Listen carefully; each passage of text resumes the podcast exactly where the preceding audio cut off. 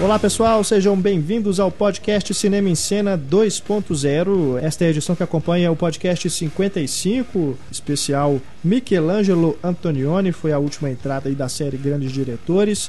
Falamos sobre toda a obra do Antonioni, que, se estivesse vivo, completaria 100 anos no último dia 29 de setembro, portanto, é o centenário, celebração do centenário do Antonioni.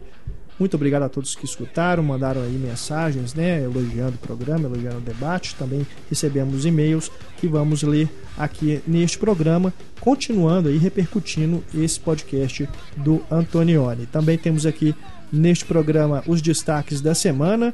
Temos a Patrulha Cinéfila, flashback com várias mensagens que ficaram aí para trás nos últimos podcasts. Enfim, temos também a resposta do Diálogo Misterioso. O programa está recheado aqui de atrações para vocês. Eu sou Renato Silveira, editor do Cinema em Cena. Aqui comigo, neste programa, Heitor Valadão, Larissa Padrão e todo dia, nossa equipe de redatores. Vamos começar aqui o programa com o Wallace Andrioli, ele nos mandou um e-mail sobre o podcast do Antonioni. Olá, povo do podcast. Devo dizer que mais uma vez vocês conseguiram me deixar envergonhado com meu parco conhecimento cinematográfico ao ouvi-los falando com tanta desenvoltura do cinema de Antonioni. De qualquer forma, uma questão me surgiu ao ouvi-los falar sobre o Antonioni. Vamos lá. Vocês não acham que poderíamos comparar, ainda que superficialmente, o cinema do Antonioni ao de Sofia Coppola, me parece que temáticas como solidão e incomunicabilidade também estão muito presentes nos filmes dessa diretora, que além do mais também gosta bastante de trabalhar com o silêncio e com os ditos tempos mortos. É, é faz sentido. Não discordo, não. Eu acredito que seja uma influência, né? É, da Sofia certeza. Coppola. Se eu não me engano, quando ela ganhou o Oscar pelo roteiro do Encontros e Desencontros, ela agradeceu, se falou o nome do Antonioni, citando como influência, que eu lembro ela, dela ter citado o nome de vários cineastas.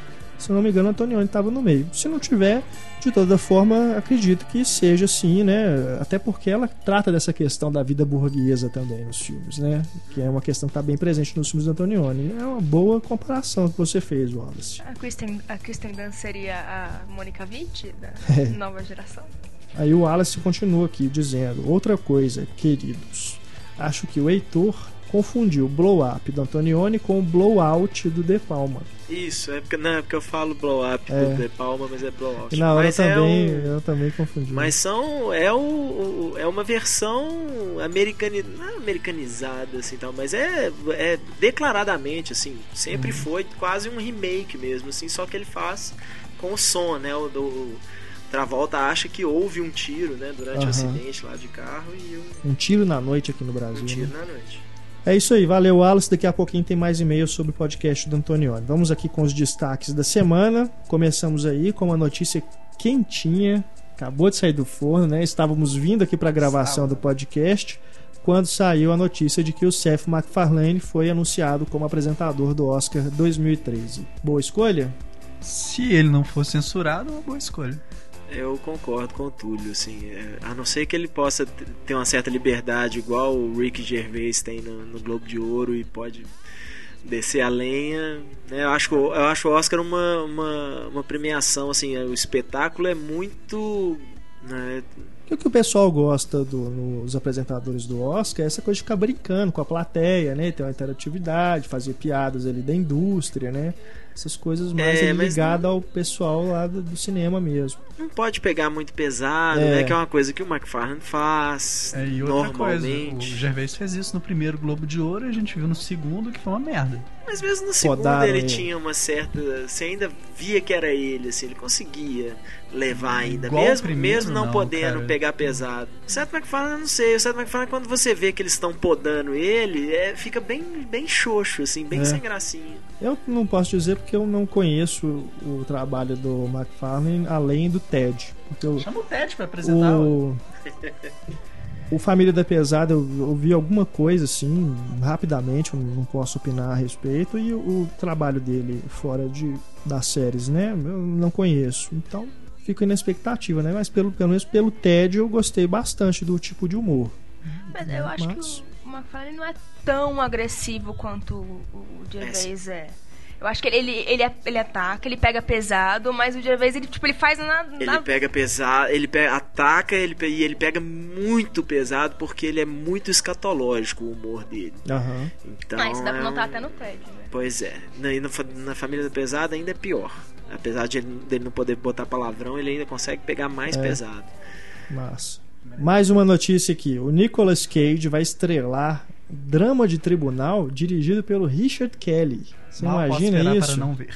Porque o Richard Kelly ele fez o Donnie Darko, Southland Tales, O Fim do Mundo e A Caixa, né? Todos os filmes têm uma ficção científica, né? Envolvido tudo. Agora, e a gente tem que dizer isso, o Southland Tales e A Caixa não fizeram sucesso igual, não se tornaram nem cults como É, Donnie o Darko. Donnie Darko se tornou cult depois, É, né? depois. Assim, em cinema ele É. não fez sucesso também. Vocês gostam da caixa? Agora, mais ou menos, mais ou menos. Tem, tem uns problemas. Acho a ideia interessante, mas. Hum, enfim. Eu sempre vou achei- falar spoiler aqui se eu, Eu se eu vou. comentar o que me desagrada no filme. E vou, vou ser massacrado aí por metade das pessoas que, que ouvem o podcast. Eu acho o Richard- Kelly muito superestimado. Muito. Pois é. Não acho Donnie Darko genial, igual o povo gosta de falar. Acho um filme legal, assim. É, legal. É, Southland ele me Tales é uma desapontou com os outros filmes. A né? caixa é. ah, o roteiro do Domino é uma merda. Uma merda de todo tamanho. Pois não é. tem defesa aquilo ali. É, Eu acho ele bem Quando- superestimado. Acho que ele deu sorte com o Donnie Darko. é, antes de eu ver os outros dois, eu. Ele pra mim era um diretor promissor. Depois ele foi me desapontando. Hoje eu já não acho realmente é. que é isso tudo, não. Mas apesar de eu gostar muito ainda do Donnie Darko. Eu ainda- Agora parece que ele tá querendo fazer uma coisa mais séria, tentar pelo menos se enquadrar em algum padrão aí pra sobreviver na indústria, né? É, porque chega numa, num ponto que o cara fala assim: É. bicho, não interessa. Você fez um filme bom há 10 filmes atrás. A não ser Deus. que seja um drama de tribunal cheio de né, reviravoltas, buracos no, no tempo, né? Maluco. né? Vamos ver. É, a história parece que é sobre um cara que cometeu uns assassinatos, falou que foi um.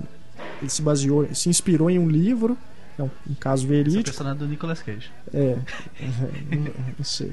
Não, o Nicolas Cage faz o advogado. Advogado, Pelo, né? que eu, pelo que eu li, ele faz o advogado. Aí depois a editora desse, a família pro- processou a editora desse livro, as vítimas também, teve uma confusão lá geral e o filme é sobre isso. E o Nicolas Cage, portanto, está aí também. Será que também um papel mais sério pro Nicolas Cage, que ultimamente, né, é. só só tem feito coisas malu amalucadas, né? Vamos ver o que vai dar aí esse Ele já projeto conseguiu Richard comprar os Kelly. iates de volta. tá- Tá relaxado.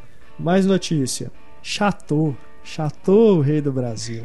Guilherme Fontes vai ter que pagar a indenização, cara. Será que paga mesmo? Pois é. Porque tá devendo aí, né, os cofres aí públicos aí, quanto tempo, né? Para finalizar, desde 2003 que tá para finalizar o filme. Dizem as más línguas, e com más línguas eu quero dizer revista Caras, que o filme, que é o filme será É, lançado não, já no foi, final de tá na- acho que 2012. na Cine já, pra ser lançado no final do ano mesmo. Pois é, vamos ver, né? Esse filme é o equivalente do cinema ao disco do Guns N' Roses, o Chinese Democracy. É. Esse tempo demora. É verdade. Mas uh, essa não é a primeira multa que ele leva. Não né? Ele é, já tá não. devendo uma boa Tá, grana há um ué. bom Em tempo. 2010 ele já tinha se fudido. É brincadeira. Esse caso aí do Chateau é uma das, das grandes vergonhas do cinema brasileiro. Mas vergonha maior, É brincadeira isso. vergonha maior é a Globo ainda dar emprego pro Guilherme Fontes. É, e o cara tá aí, Maior. né, cara? Vamos ver, né, se Chateau realmente chega aos cinemas. Falando ainda de cinema brasileiro, Sérgio Malandro está Glu, voltando ao cinema. Só boa notícia. Não, essa história de malandro eu achei do caralho. É. Eu gosto do Sérgio Malandro. Pois eu achei até a ideia interessante, É, cara. Mas não sei se com ele vai dar certo, porque ele é meio, es- meio estranho, ele é muito maluco, né, cara? Totalmente. Ele é o Totalmente. personagem o tempo todo, é, né? exatamente. Pelo que a gente vê assim, em entrevista. E agora ele tá trabalhando na Globo, parece, né? Vai ter um programa no Multishow. É, E. estreia agora em outubro. Pois é. Voltou a fazer Ele sucesso tinha com Mas tinha um stand-up, né? reality show dele. Tinha, tinha. Era no Multishow também, né? Era, Acompanhava o dia a dia dele. era. era. Eu, acho Mas interessante, o Sérgio principalmente Malandro você é um- voltou aí, né, cara? um, ícone assim da infância, né? Então, É, dois malandros massa. em Las Dois Vegas. malandros em Las Vegas. Quem vai ser o segundo malandro? É o Lúcio Mauro Filho, do da família é, Zorro A É, ele faz a grande família, né? Fez alguns filmes aí também. E é o primeiro filme do André Moraes. Que é diretor de videoclipe, né? É, diretor de videoclipe, fez trilha sonora de alguns filmes, inclusive ele também fez, já comentei aqui antes, o Destino de Miguel, que é aquela paródia do Shakespeare apaixonado, saiu da cabeça dele. É muito bom. Se vocês não assistiram ou viram, vocês estão perdendo algo muito engraçado. É, vamos ver se Sérgio Malandro volta à boa forma de lua de cristal. Que ele era o príncipe encantado. O Sérgio Malandro Sérgio Malandro. substituía a Xuxa nas séries dela, É. cara. Né? O cara já foi de respeito. A última vez que ele participou, ele trabalhou no cinema foi no Muita Calma Nessa Hora. Muita calma nessa hora, ele ele faz um uma ponta. É. É. E, mas ele fez vários filmes no- nos anos 80, anos Sim. 90, não só esses dos Trapalhões, né? Que ele trabalhava com ele, com a Xuxa. O Mas tem Inspetor Faustão e o Malandro. Faustão e o Malandro. E tem também as aventuras de Sérgio Malandro. Brincadeira. Vamos ter agora Vão mais então aventuras do Sérgio pegadinha do Malandro. Malandro. É, vão lançar um box com todas. Acho legal. Mas Vamos eu, lá. eu vi um stand-up dele muito engraçado, ele falando que ele usa realmente o personagem em benefício dele. Tipo, ele pega sinal vermelho, aí vê um guarda vem parar ali e fala, haha, pegadinha do Ai, ai, ai. Uma notícia aqui que deu polêmica essa semana, né? Foi saiu o trailer do Blu-ray do Prometheus prometendo respostas, respostas que não estão no filme que vimos no cinema. Aparentemente nem vai estar no Blu-ray também, porque tá o Ridley Scott falando. Se a gente criar um novo filme, a gente explica a origem. ah, filha da puta. Pois é, muita gente ficou irada aí que a gente viu nos comentários, né? Falando que ah, pagamos pra ver o filme pela metade no cinema, agora tem que comprar o Blu-ray pra, pra saber, ver mais cenas. Depois tem Não, não quase compra, você 40 vai ser minutos, né? De cenas estendidas, né? Mas explicar pra quê, ué? Pois é. As pessoas não bobagem. podem, mas isso assim, os diretores reclamam muito disso, que hoje, né, você não pode mais deixar as coisas em aberto pra pessoa pensar em casa e bolar as teorias dela, não tem que vir tudo explicadinho. Tem não, cara, bola a sua teoria, É, pô. Então imagina se o Aventura fosse lançado agora. Galera, Sério? ainda. É, e aí precisa de uma versão estendida de 4 horas e meia. né? Mas o. As pessoas que estão reclamando que pagaram pra ver um filme pela metade, antes de sair essa notícia que ia sair cenas a mais, vocês achavam que tava vendo o filme pela metade? Então, só porque tem e- cena a mais, então o filme virou pela metade? E Pois calma é. lá também, né? O Ridley Scott não, achando não Ridley é, Scott. é, não é um cara que, que ah, nunca faz esse tipo de coisa. Quem sabe, não. Todos os filmes do Ridley Scott, os últimos, a última meia dúzia de filmes deles são filmes que ele tira meia hora, 40 minutos de filme pra poder lançar no cinema e depois ele lança a versão do diretor. Gladiador é, assim, Robin Hood é assim, Prometheus não ia Mas o. Prometheus, ele vai ter as cenas estendidas à parte, né? Não é uma versão estendida do filme, não. Costuma sair as duas coisas. O Ridley Scott Pelo que eu vi, pelo menos nos coisas. detalhes dos discos, não tá constando edição, versão estendida, versão do diretor do filme. Só é mesmo com material extra. Que é uma pena, eu prefiro muito mais ver uma versão estendida É, do filme também. que ver as cenas excluídas Separado, depois. É, vamos aguardar então o Blu-ray de Prometheus, grande lançado agora, né? No meio de outubro. É, um dos grandes lançamentos aí do ano mesmo, assim como Batman, o Cavaleiro das Trevas Ressurge. Já saíram aí as primeiras informações do Blu-ray e aquele, aquela velha história do Double Heitor. Porque em dezembro vai sair não só a- o filme, né, o último filme sozinho, inclusive com um gift set, né, uma edição bonitona, É, que diz, diz com a máscara, né, do- Brasil é do que, Batman que vai quebrado. sair por aqui também. parece que sai aqui também. né? Mas o jeito que eles colocaram lá na, na página do Facebook fica meio em eles aberto, assim, falam pô, assim, pode estar aí. sendo- é, vem aí. Vem aí. Mas não, faz, não falam É. que vai sair aqui no Brasil, não. Esse tipo de coisa é bem suspeito. Tomara que saia, Mas né? o Alien, sa- o ovo do Alien saiu aqui. Mas é da Fox. O do É. Jurassic Park saiu também? Não. Não. Mas o e também em dezembro sai o box com a trilogia, os três filmes juntos. E a Warner já adiantou que em alguma ocasião em 2013 vai lançar uma Ultimate Collector Edition da trilogia. Eu sou bem satisfeito com as minhas edições separadas, assim, porque eles, eles lançaram Batman Begins bem depois, né, em Blu-ray. Quando saiu É. Batman Begins no cinema, o Blu-ray ainda era uma coisa muito nova. Então eles nem lançaram na, na mesma época. Se eu não me engano, pode, acho que saiu em HD DVD, mas não, não tô lembrado. Mas depois lançaram uma edição bacana do Batman Begins e o, o Dark Knight também teve edição. Teve uma Edição edição com exclusiva da Amazon, é. tinha? Teve várias edições bacaninhas. Tinha edição que vinha com máscara. É. Então, então vamos, Vamos ver. ver, né? Então vamos aguardar, né? Aqui no Brasil aí deve sair também junto com os Estados Unidos, né? O, a gente já sabe aí que o Blu-ray, pelo menos o norte-americano, tem legendas em português, então deve ser a mesma, mesma edição que vem pra cá. Aproveitando que falamos do super-herói aí, o Batman, mais uma notícia aqui pra gente encerrar os destaques. Notícia de super-herói, Mark Webb confirmado para o espetacular Homem-Aranha 2. Viva! Eu Não. gostei do primeiro. Viva não. Eu gente. gostei do primeiro Não, Homem-Aranha. eu não Não, tenho- não. então. Não posso? A pior coisa do, do, do Homem-Aranha é o diretor. Pra ele falar isso, sendo que ele é o maior fã do Andrew Garfield, realmente ele adora o Marco Webb. Não. Eu gosto do Uma Andrew boa. Garfield, eu gosto do Mark Pra mim, o Webb. trabalho dele no desse, do filme do Homem-Aranha é nulo. Ele não faz nada. Ele simplesmente tá filmando os atores lá bonitinhos. O resto, nossa, preciso- Deus me Vou, livre. vou esperar o segundo filme. Torcia muito pra que trocasse o diretor. Eu mas acho já que foi com problemático, ele- mas é, eu gosto do. Homem-Aranha, eu gosto muito do 500 Dias com ela. Não, então, 500 de com ela eu gosto também. Mas é Acho que é um isso. cara- pra filme de que é um super-herói, pra que- filme de ação, cara. Acho que, que, que é isso. No primeiro filme. O meu problema é que o, esse Homem-Aranha não fez tanto sucesso quanto os do Sam Raimi. Então, o meu medo é isso: é que ele continue sendo ainda meio podado ali pela, pelo estúdio, né? Assim, porque você vê claramente que no Homem-Aranha 1 pro Homem-Aranha 2 eles deram muito mais liberdade pro Sam Raimi. E aí eu não sei, né, no caso do Marco Webb, se isso vai acontecer, porque tudo bem, o Homem-Aranha tá, tá longe de ser um fracasso, né? Porque não é apenas o filme, né? Só o fato do, do personagem estar aí de volta e vendendo boneco e vendendo essas coisas e tal já é muito dinheiro pro estúdio. Mas o filme eu acho que o estúdio esperava uma bilheteria melhor, especialmente nos Estados Unidos. Ele fechou cerca de 200 É. e poucos milhões, mais uns 200 e alguma coisa no resto do mundo. Aliás, o espetacular Homem-Aranha também sai em Blu-ray e DVD. Nos Estados Unidos com uma edição bem bacana, que vem com. Com As miniaturas, as né? miniaturas, é. E lá tem legenda em português. Agora Sim. aqui no Brasil, essa edição com os bonecos não vai sair. A Sony já anunciou o lançamento do Blu-ray aqui, vai sair só o Blu-ray normal é, mesmo. Versão 3D e tudo. Nos extras normal, desse mas- podcast você encontra o link pra Amazon É. americana, porque eu já fiz a minha pré-venda. Pra mim é só deixar uma outra pessoa responsável pelo 3D, porque isso realmente Quando- nos provou muito incompetente. Mas Quando esgotou a, a pré-venda do, da nave do ET nos Estados Unidos, eu falei, ah, é assim? Tudo que eu achava bacana em pré-venda, eu falei, qualquer coisa eu cancelo depois. Mas tem hora que não pode dar bobeira. Pois é, o problema é esse. Ele que vai cuidar do 3D, né? Ah, mas às vezes a experiência com o primeiro, opa, é, agora eu aprendi e tal, vamos ver, às vezes melhora. Mais e-mails aqui para nós continuarmos o nosso podcast. O Ed Luz Penido nos escreve: Mais uma vez, parabéns pelo ótimo trabalho no podcast do Antonioni.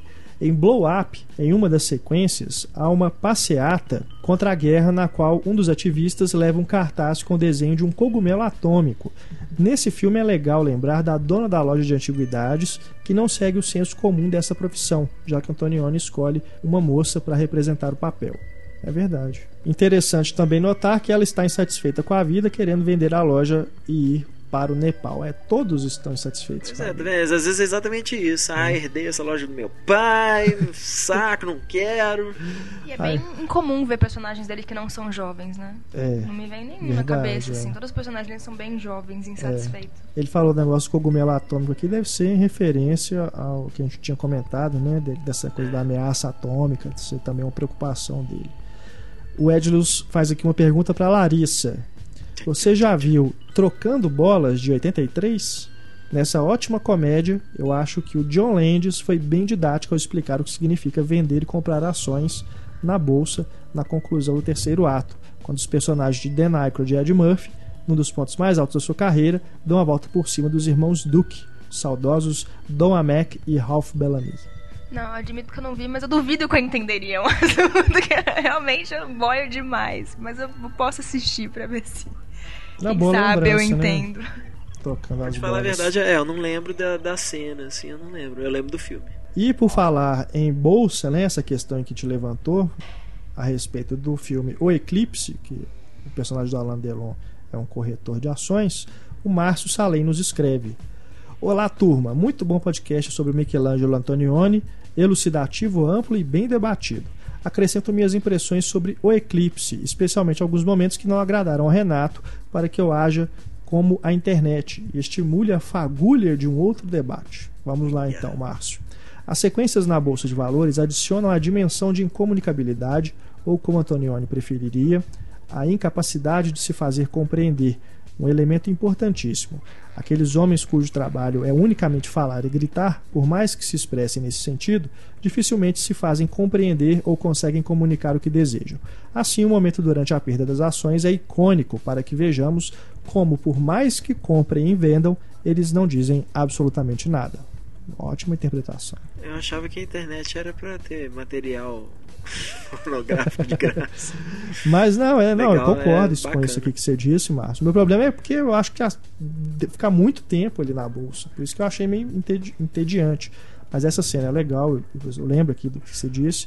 A que a Larissa falou também, né? Do Minuto de Silêncio, é, bacana. Eu acho que é pra Meu ser problema entediante. é mais é, porque fica muito tempo ali na bolsa, eu achei meio cansativo. Acho que aquela cena ela é pra ser cansativa porque aquele mundo é muito cansativo. E eu acho que é também uma crítica social, né? Aquela cena ao capitalismo. Continua aqui o Márcio. Já na dança africana, a personagem da Mônica Witt parecia estar apenas brincando ingenuamente, e quando ela é repreendida duramente pela anfitriã, bancando a moralista, lembramos que minutos antes ela se referiu de forma discriminatória ao povo da África, os quenianos, eu acho, não me recordo do país. Ou seja, mais uma vez ela falou e não se fez entender. Finalmente, depois de tanto falatório e agitação da Bolsa de Valores, nada mais justo do que devolver o filme à natureza original, em que não havia homens para discutir, apenas o som do vento e da natureza, a forma mais simples e eficiente de comunicação. Legal demais, Márcio. Valeu aí pela sua mensagem, sua visão aí do eclipse, com certeza faz sentido. Tá vendo? A gente tinha que saber essas coisas antes da gravação do podcast pra gente poder convidar uns caras assim pra vir pra participar, pô. Bom, hora da patrulha cinéfila. A patrulha cinéfila hoje está quente. Começamos com o Otávio Gá, que está lá curtindo o Festival do Rio e tem aqui reclamações. Reclamações, inclusive, recorrentes de outros festivais que eu já acompanhei aí, pessoal na internet reclamando. Diz aqui o Otávio. Eu enviei essa mensagem para relatar questões referentes ao Festival do Rio. Acontece que, além do atraso da divulgação da programação, dos problemas com a retirada de ingressos para algumas, algumas salas para quem comprou o passaporte, a impossibilidade de se encontrar alguém competente para reclamar e que possa resolver os problemas, eles cometeram um erro absurdo para um festival de cinema: projeção de filmes extremamente escura. Não reclamaria se fosse uma questão discreta ou passageira. Não, pelo contrário, a sala Estação Botafogo 1, uma das maiores do evento e também uma das que recebe mais público, está com a projeção absolutamente nojenta. Desde o primeiro dia percebo que as projeções estão escuras e com brilho oscilante naquela sala, mas acreditei na desculpa de que a cópia estava ruim. Sempre essa desculpa, né? Porém, hoje ao conferir o novo Wes Anderson, Moonrise Kingdom. Moonrise Kingdom, que deveria ser né, bem iluminado, com cores vivas, só havia breu. Ao reclamarmos, descobrimos que o projetor ou a sua lâmpada enviado para o festival está com defeito e o projecionista está aguardando uma revisão que pode nunca chegar se eles acharem que isso não está incomodando.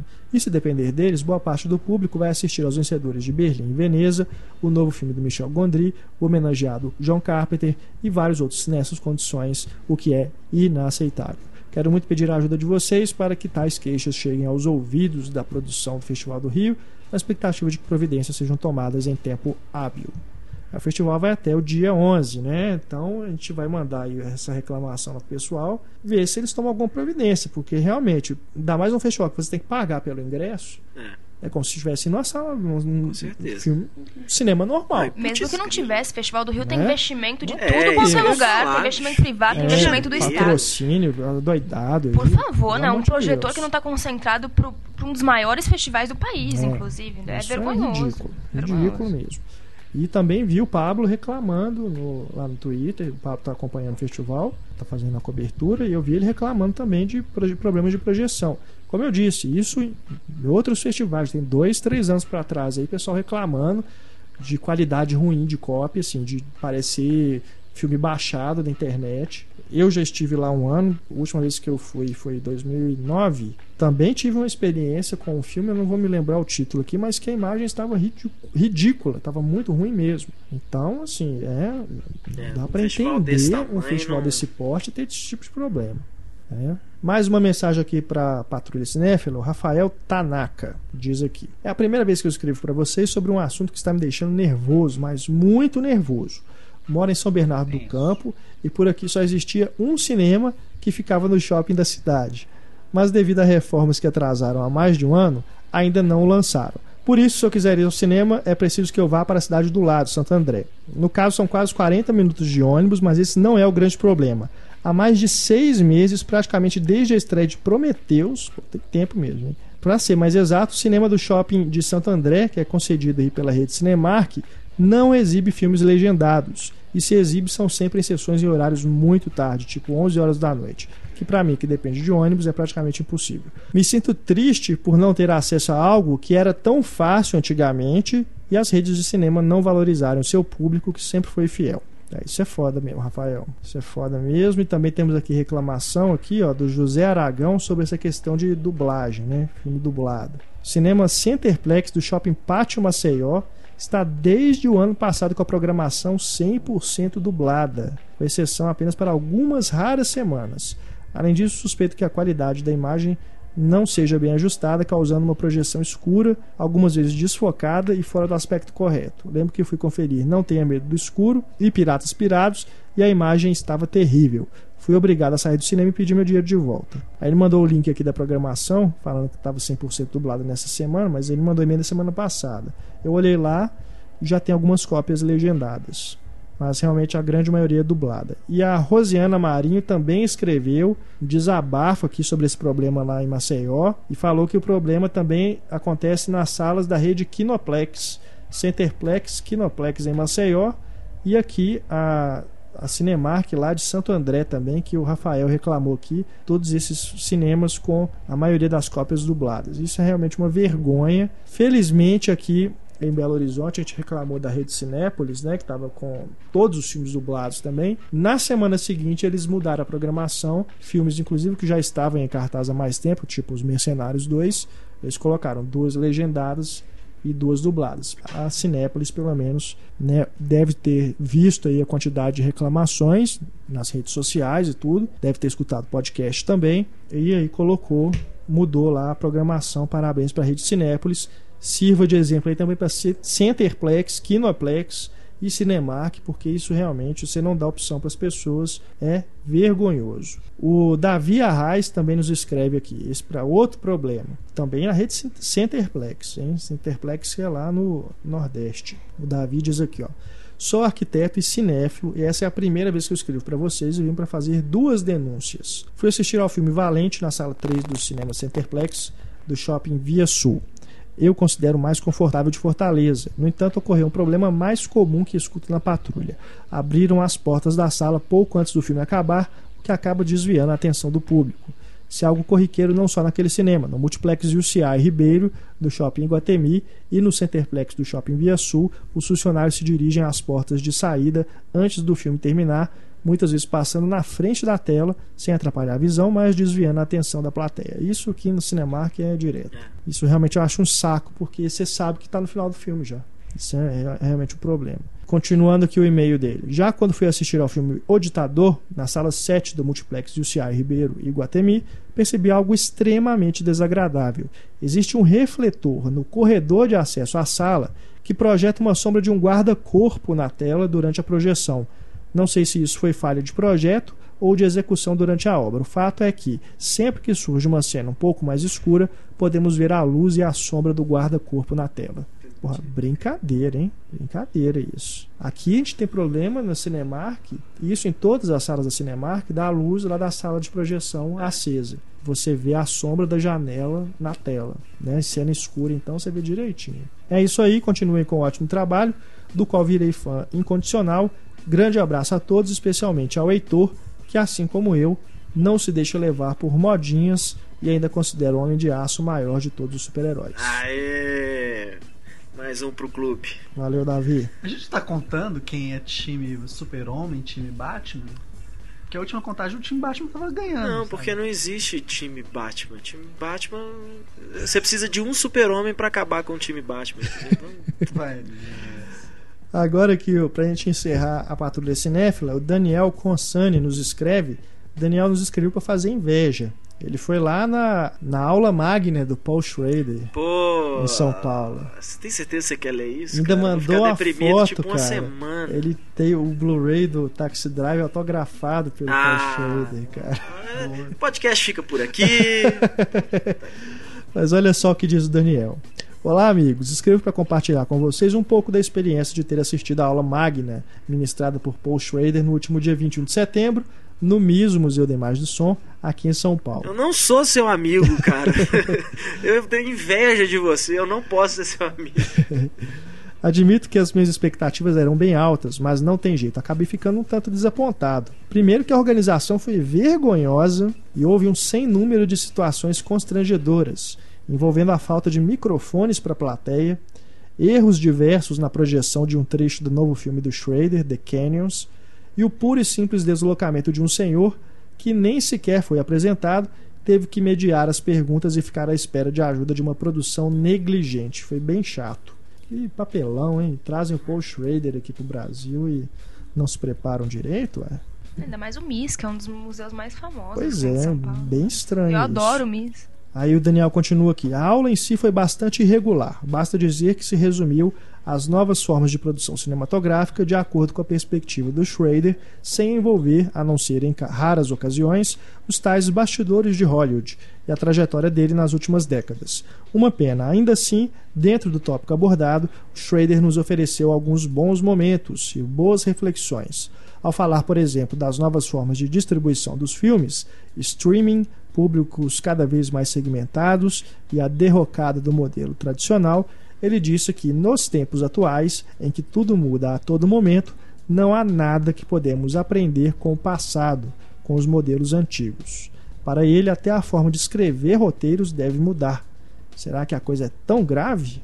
Se o Schrader está falando, É, eu, né? Quem mas- sou eu o para cara tá lá contestar? trabalhando lá dentro, É. eu pô, falar que não é. Né? Isso que ele falou aqui, é- isso é é complicado mesmo, né? Tudo muda a todo momento, né? Então, se você realmente não se adequar às coisas, tentar, né, se mudar também a todo momento, é, fica difícil. Valeu, Daniel. Vamos agora pro flashback do nosso podcast Cinema em Cena. Começamos aqui com o André Cordeiro. Olá, estava ouvindo o podcast 2.0 em que vocês comentam como é mais complicado equalizar o som dos filmes dublados para eles se tornarem inteligíveis nos cinemas. Acredito que esse cuidado de equalização deveria ser tomado também com os filmes legendados, para quem tiver o domínio da língua e optar por ignorar as legendas. Já fui a sessões legendadas em que a equalização estava tão errada que ficava difícil entender o que os atores estavam falando. Acho que o cuidado com a totalidade da experiência cinematográfica deve ser tomado em qualquer tipo de filme, pois estamos pagando um preço razoável por isso. Sem sombra de Com dúvida. certeza. É só que normalmente o, o, o arquivo original, né, vamos colocar assim, é o arquivo do som original. O arquivo dublado, o arquivo de som dublado, é- ele tem que ser mexido e às vezes é, é mexido até lá nos Estados Unidos mesmo, não é nem dublado aqui. Muitas vezes já é dublado, já vem dublado de lá. São empresas até de lá que fazem a dublagem. Mas é isso, você tem que mexer, você pega um arquivo e mexe nele, né? É o, a grande sacada do Blu-ray é exatamente isso. Você vem, muitas vezes você tem o arquivo, né? Que antigamente eles colocavam esse o nome lossless né, nas opções, perda, que é né? exatamente isso, é sem perda nenhuma. É o mesmo arquivo que o cara toca no cinema, era tocado pelo Blu-ray também. É. Mais uma mensagem aqui, Daniel Farias. Curiosa a conversa sobre cinema e arte no podcast 54. Sempre pensei muito sobre isso e por muitas vezes, ao tratar o cinema como arte, fui criticado. Como achar Braddock 2 arte, por exemplo. É difícil, não? Entretanto, acredito que como nem todo quadro me agrada, nem todo livro, nem toda escultura, nem todo filme consegue me agradar também. Nessa minha briga pela arte, obtive sucesso com alguns amigos, sendo que um deles, um belo dia, que não me esqueço jamais, me apresentou a sua nova namorada e disse pra ela: Esse cara me fez gostar de cinema do jeito que eu gosto. Pra mim já era suficiente, mas de qualquer jeito, venho tentando isso com várias pessoas consegui com a minha esposa, que já apreciava, e tomara também conseguirei com meu filho. Quadrinhos também são arte. Recomendo lerem uma excelente história em quadrinhos sobre histórias em quadrinhos chamada Desvendando os Quadrinhos, de Scott McCloud. Vale a pena. Nunca mais li uma HQ do mesmo jeito. Você conhece, Heitor? Essa... Eu Não li, mas eu lembro da, da- eu lembro do nome do cara, porque o Scott McCloud, se não me engano, ele era editor também de uma, É, né? de uma editora independente de quadrinhos. E era um cara muito Aham. respeitado, assim. Então, É. Mas, Mas- não cheguei a ler, não. É, mas parece interessante. Isso que ele falou aqui, né? Como né, é difícil achar o Braddock 2 arte, né? Mas é uma manifestação artística. É aquilo que a gente Claro. falou também. É. Quantos pintores medíocres não existiram, né? Pô, Que ficar, sumiram no tempo, a gente nunca vai ah, saber, tipo, né? se é assim, né? Quantos o- copiadores, né, não tiveram aí de, dos, dos, grandes, grandes escultores, grandes pintores, grandes dramaturgos, né? Pois é, você, por exemplo, vai na feira hippie, você chega lá tem aquelas barraquinhas, aquelas pinturas de florzinha, de, de cesto de fruta, Nossa. essas coisas e tal. É, é uma besteira, uma porcaria, é uma porcaria, mas você vai falar que aquilo não é arte? É. Não, é um, é um trabalho artístico, é, pode ser uma porcaria pra gente. Pode ser que daqui 100 anos esse cara vai, né, que, que tá lá aquele quadro na casa da sua avó, você vai falar assim, pô. É porque também quando a gente fala assim, ah, esse filme é uma obra de arte, a gente usa isso como adjetivo para tentar qualificar, né, colocar como acima de, de dos outros, né? Mas, hum, de, de, qualquer forma, é arte do mesmo é, jeito. são tendências também. Tem artista que, que tem o um momento deles, pintores, as coisas que tem o um momento deles, e que depois de um tempo o cara já não já não emplaca mais porque aquilo, aquilo que ele faz já virou uma, sabe, uma coisa que não, não, impressiona mais. E é comum, assim, principalmente com artes plásticas, que acho que é uma arte que depende muito de abstração, assim mesmo. É, você vê assim, a pessoa fala, não entendi esse quadro, tipo, não entendi o que a pessoa quis dizer. Mas ninguém fala isso de um filme. Se ninguém, a pessoa não entende o que o filme quer dizer, o filme é ruim. Não é que ela não entendeu, o problema não é com ela, entendeu? O problema é com o filme. Num quadro, não. Ninguém é, tem coragem de ver e falar, esse quadro é uma merda, hein? É não, a pessoa vira e fala, não entendi o que ele quis dizer. Eu falo é. direto isso. Porque eu realmente acho, o cara teve uma intenção, se eu não peguei, o problema acho que é comigo. Eu não entendi o que ele quer dizer. Mas com filme não, com filme o problema é do com filme. Com filme é fácil, é. né? Você falar que o problema é do é, filme, né? É a profissão mais barata do mundo, é, é crítico de cinema. Todo mundo acha que é crítico de cinema. Com certeza. Mais uma mensagem aqui no nosso flashback. Lucas Carreira, lá de Curitiba. Ele agora retomando o podcast do cinema e videogame. A única coisa que eu senti falta nesse podcast foi um verdadeiro nerd defensor dos games como forma de arte. Acho que o debate ficou um pouco com aquela visão saudosista de quem há muito tempo atrás se divertiu horrores com videojogos e hoje está um pouco saturado com uma evolução tão rápida em tantos sentidos. Mais ou menos como uma mãe fã da Jovem Guarda que acha que o rock que o filho escuta é puro barulho. Então vou tentar fazer o papel do nerd defensor, mesmo não sendo tão nerd quanto eu gostaria.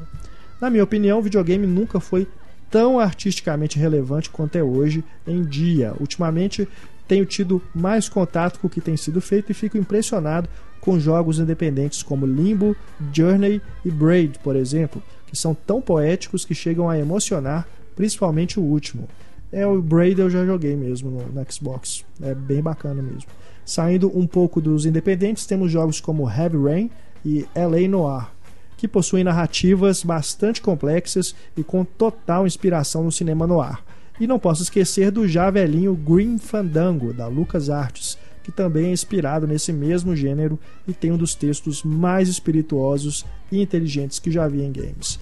Bom você falar nisso, Lucas, porque muita gente né, falou que a gente falou que roteiro de jogo é, não presta, que a gente comentou né, no podcast, que falou é, que. Isso porque eu falei que o Zelda era o filme da minha vida. Que né? jogo não tem história, que é tudo bobagem. A gente não falou isso. A gente estava falando isso a respeito dos jogos que foram adaptados para o é. cinema, né? Se a gente falou isso aí, foi vocês tiraram de contexto, né? Ou mal interpretaram, nos desculpem, mas não foi essa a intenção. Até porque a gente deixou bem claro no podcast que a gente não conhece esses jogos mais modernos, né? Que, como você está falando aqui, tem histórias mais interessantes. Heavy Rain é um filme praticamente. É, né?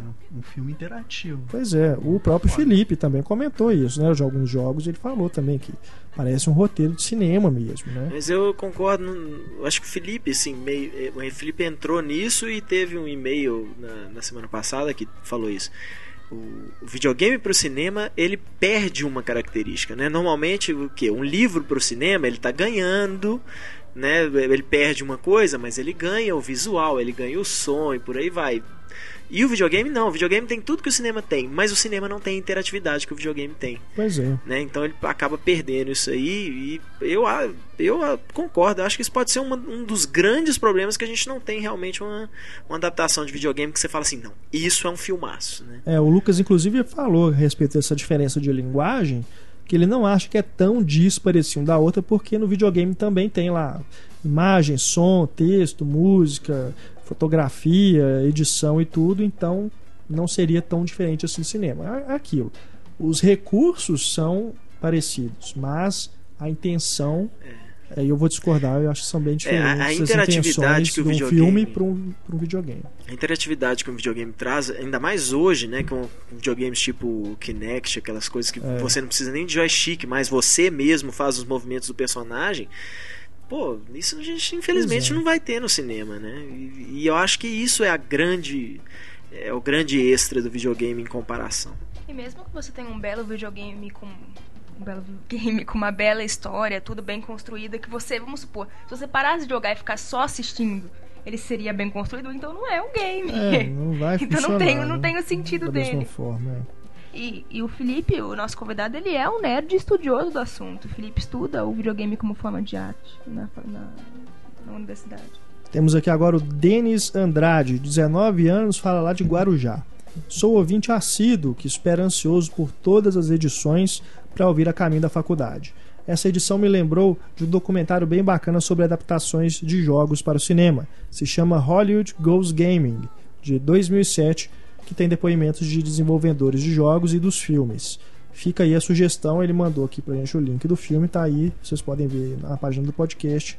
Quem estiver interessado em saber mais aí sobre adaptações dos games para o cinema. Agora temos aqui o Eric Marcon. Gostaria que vocês comentassem sobre o Dread 3D, filme que achei excelente e acho que merece um pequeno espaço no próximo 2.0, pois não foi comentado no Summer Movies. Aproveito também para parabenizá-los pelo primeiro ano do programa e desejar muita felicidade para todos. O Rafael Braga também pediu para a gente falar do Dread e do Looper. O Looper a gente vai deixar para um próximo podcast que estamos preparando sobre viagens no tempo. Do Dredd eu faço a minha patrulha cinéfila, então aqui E do agora, Dread a gente fala aqui então rapidamente. Porque brincadeira. Saiu de cartaz já, É, né? na, na, no- na rede Cinemark É, já, já, saiu de saiu. cartaz Belo Horizonte. Sério? Eu mas entendo ainda tá aquele. em algumas outras salas. É, eu entendo assim, tá, tem poucas salas, né? Então, né, todo fim de semana tá estreando coisa nova e tal. Mas isso é foda, o filme não tem nem tempo de ganhar, às vezes, um boca a boca e começar. Pô, pensa se os intocáveis, por... os, os intocáveis não, se intocáveis.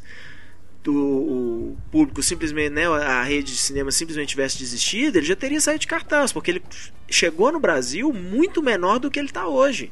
Né? Foi um filme que foi crescendo. Se eu não me engano, o Casamento Grego, ele é, a- a- até pouco tempo atrás, ele era a maior bilheteria, um filme de a maior bilheteria sem que o filme tivesse chegado ao primeiro lugar. Ele nunca foi primeiro lugar na bilheteria, mas ele ficou tipo 10 semanas, assim, ele começou lá embaixo, em décimo lugar, foi subindo, foi subindo, su- foi subindo, depois ficou 10 semanas em segundo lugar, né? Então, hoje a gente não tem isso mais, né? O filme, ah, não emplacou, tira. Poxa, diminui o número de sessões, qualquer coisa. É. Não, simplesmente tiraram de cartaz o filme. Ficar uma semana mesmo não dá pra entender, ainda mais um filme de ação. É, às vezes as pessoas nem sabem que estreou, né? né? Agora, falando do filme, não achei isso tudo. Porque no, no Rotten Tomatoes ele tava lá com mais de 80% de aprovação, né? Quatro estrelas no cinema em É, cena. o Pablo ficou bem, né? Empolgado também na, na crítica dele. Quando ele- depois que ele viu, ele foi pro Twitter, né? Comentou lá, falou: ah, o filme é muito bom e tudo. Não achei isso tudo. Pra mim, um filme de ação, ok. Não tô falando que é ruim também. Mas pra mim, só realmente um, um filme de ação, sessão da tarde. E o 3D bem utilizado, tudo, mas também não me impressionou. Eu achei do caralho, especialmente pelo 3D, que a gente tem uma coisa diferente de.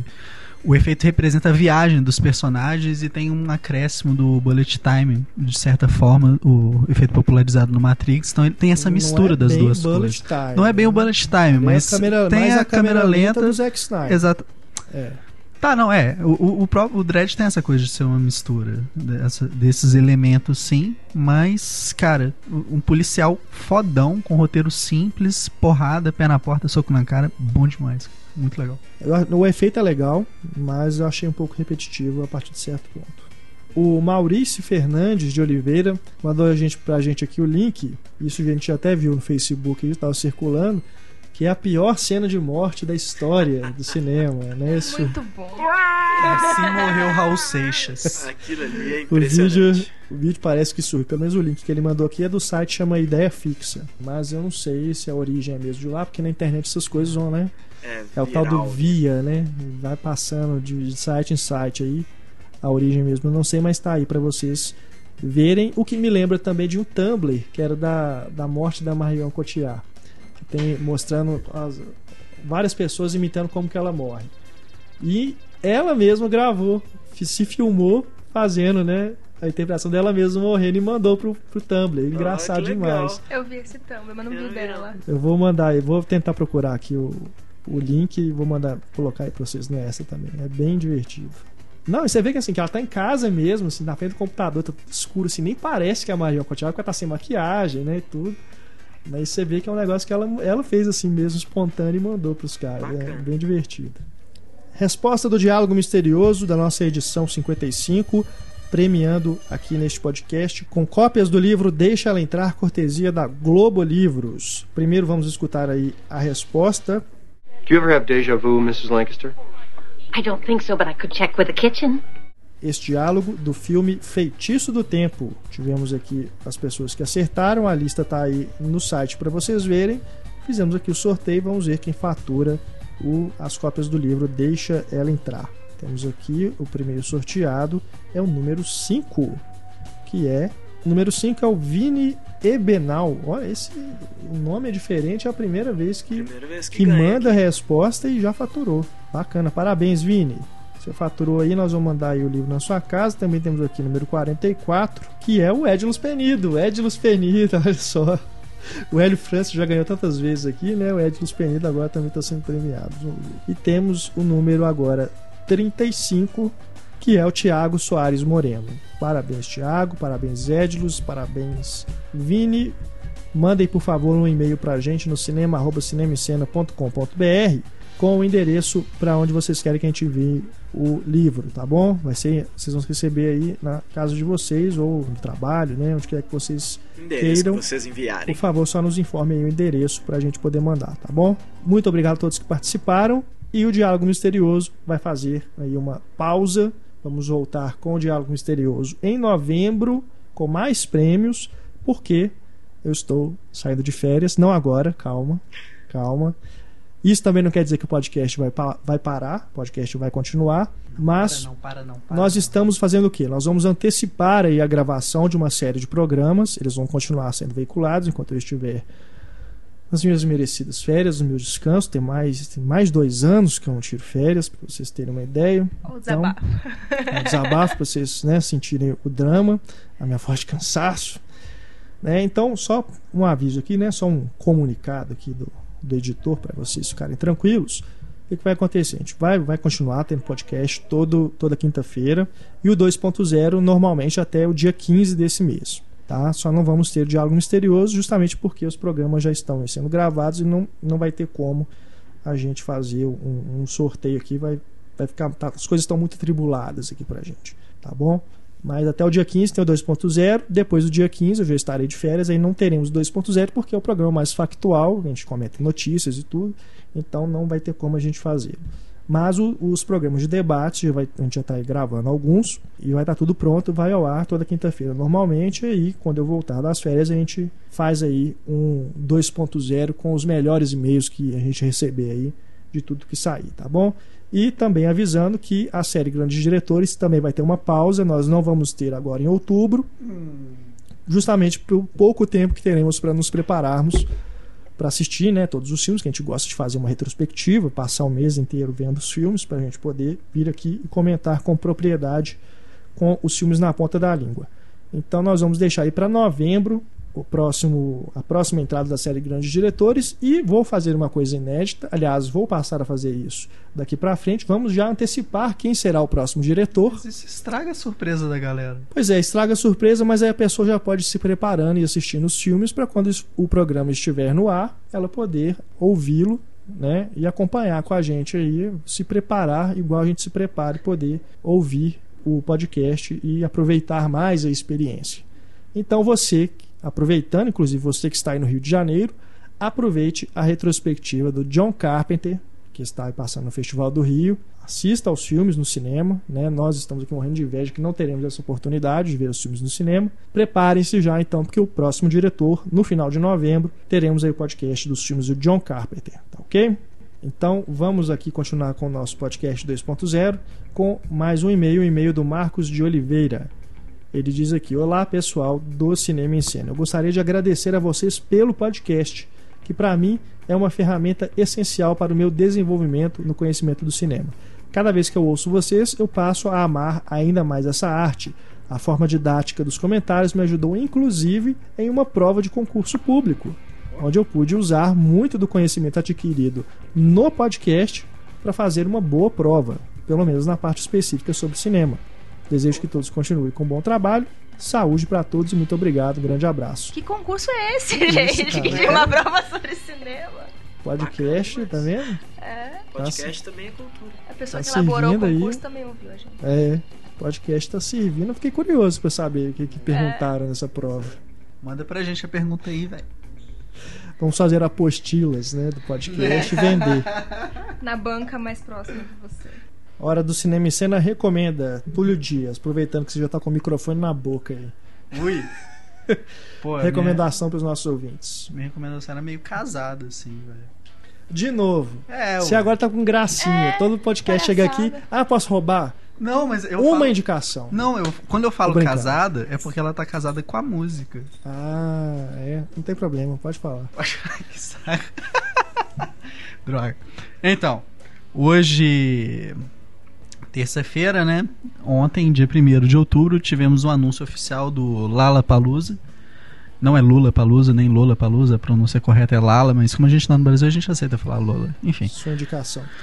É, não, a minha indicação é vá ao festival que acontece no dia 29, 30 e 31 de março.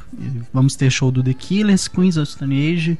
Ô, Túlio, eu não sei se você percebeu, mas o podcast é de cinema. Cara, Você todas, todas relacionadas a cinema. essas bandas todas cooperaram com o cinema de alguma maneira. Tá, então com trilhas sonoras.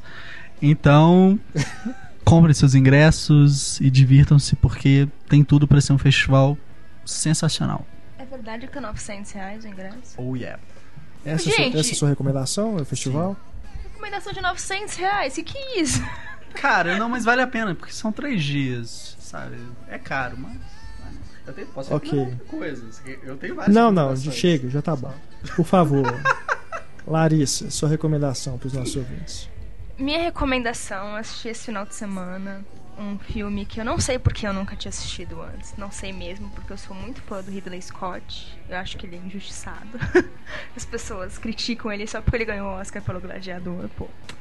E eu assisti esse final de semana o Ele Falcão. não ganhou o Oscar pelo Diabo. Mas o filme ganhou o melhor filme. Ah, tá. E ele é produtor do filme, não é? Hum. O- eu assisti nesse final de semana o Falcão Negro em Perigo, que é um filme. que- O Heitor tá fazendo cara de que detesta o filme, mas tudo bem, eu adoro. Ah, eu, eu- assim, eu, eu não pego mais o pé do, Rid- do Ridley Scott igual eu pegava antes, mas eu, eu acho Falcão Negro, Falcão Negro em Perigo um dos piores filmes Pra mim Uma paródia muito legal que Eu chama gosto Falão. Negro em Perigo. Eu gosto muito porque é um filme de ação, ele não é um filme de guerra que foca no drama, mas é um filme bem sensível. Eu, eu achei, assim. Eu gosto Bem de... sensível. Eu achei. O cara enfia a mão dentro da perna do sujeito lá na Não, cirurgia é um Renan- filme bem sensível. Ué, é visceral. É, agora não, agora você falou certo. É visceral. Primeiro você fala que é sensível, depois é visceral. Gente, mas o que, que não tem de sensível só porque ele tá. Ele, Nossa. muito pelo contrário, ele tá. Primeiro que é um filme que trata o. o- que país que é aquele lá? Ah, Não sei. Ele, de qualquer forma, pode ser Calma, qualquer país. Ele lembrar. trata o estrangeiro como bicho. Né? Parece que aquele pessoal lá é inseto que tá, que tá vindo assim. eu pra acho que tem problemas com animais isso. pra, ma- pra É, parece igual é, zumbi da. É, exatamente. Não, eu acho que tem problema com problemas, isso. é, e eu, e eu nossa, não tem gosto problemas do. ideológicos profundos com esse filme. Eu também tenho Detesto, alguns detesto, problemas detesto. ideológicos com ele, mas eh, eu acho assim, não- também não chega a tratar que nem bicho, eu acho que é uma visão que, É infelizmente, sim, qualquer. é. Muitos cineastas que vão fazer filme em outros países acabam fazendo isso, é um erro. Mas eh, eu não acho que ele chega a idolatrar tanto os americanos assim, não, quanto eu achei que ele faria. Nossa, aquele filme que vai lá os americanos salvar a África, que coisa clichê e batida. Mas Não é eh, nem isso. É Porque o, o helicóptero cai na, na cidade, né? Assim, então, Aham. pra, pra mim é exatamente isso. É o que o Renato falou. Ó, as pessoas que estão lá são bicho, e aí ele ainda coloca um, um cara, né? Que é pra ser o mauzão, que anda todo de preto, lencinho na cabeça, assim e tal.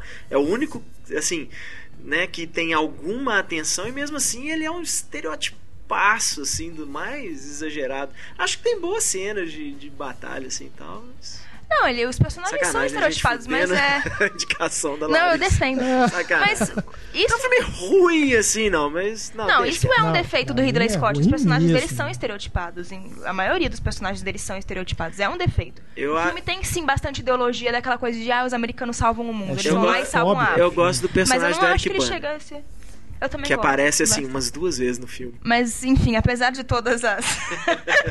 as pessoas Só de vocês caindo terem avacalhado minha indicação. avacalhado Não, mas indicação. comprem, comprem, DVD, comprem DVD, podem comprar. É, tec- Nós tecnicamente, incentivamos, assim, né? os DVDs Os links estão aí, compram, por, comprem por favor os- o, o DVD. Não, ele tem cenas bacanas de batalha, vai. Então é isso, fica aí a minha indicação massacrada pelo Renato e pelo Heitor.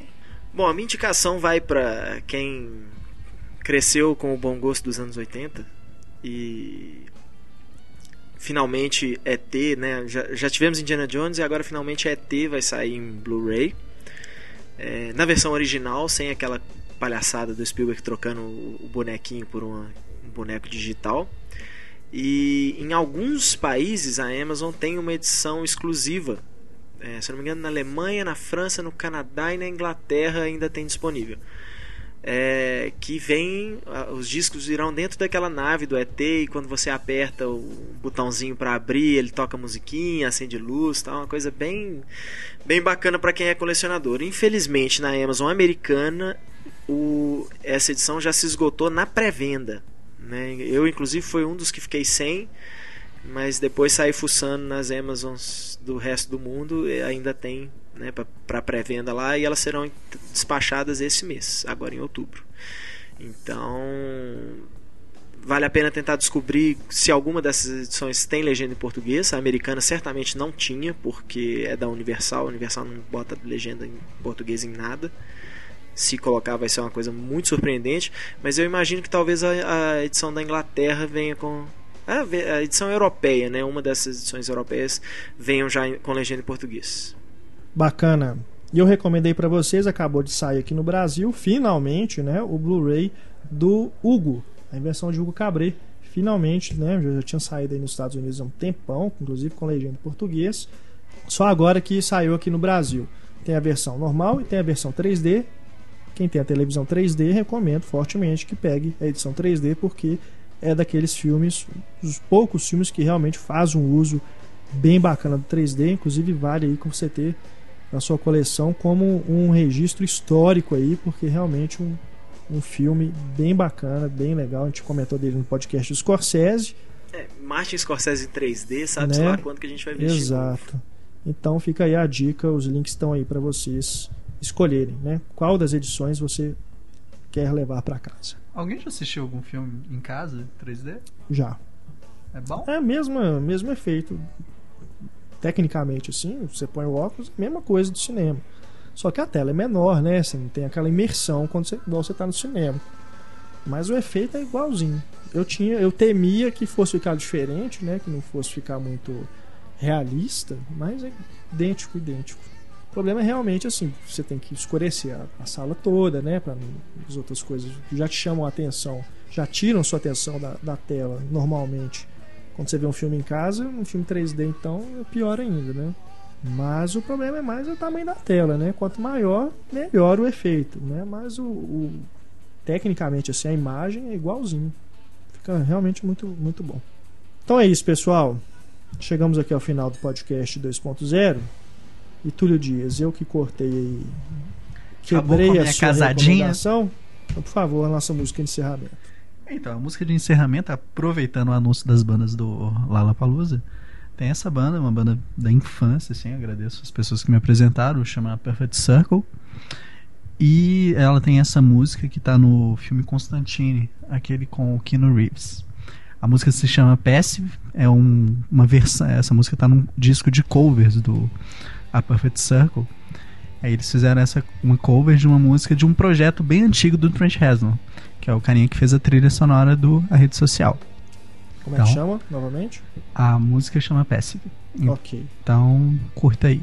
É isso aí, pessoal. Voltamos então no podcast 56 com mais um debate para vocês. Eu sou Renato Silveira, aqui comigo no podcast participaram Túlio Dias, Heitor Valadão e Larissa Padron. Nosso e-mail para você nos escrever é o cinema arroba cinemascena.com.br, nosso Twitter arroba cinemascena e o nosso Facebook facebook.com.br cinema cena. Um grande abraço, até a nossa próxima edição. Tchau.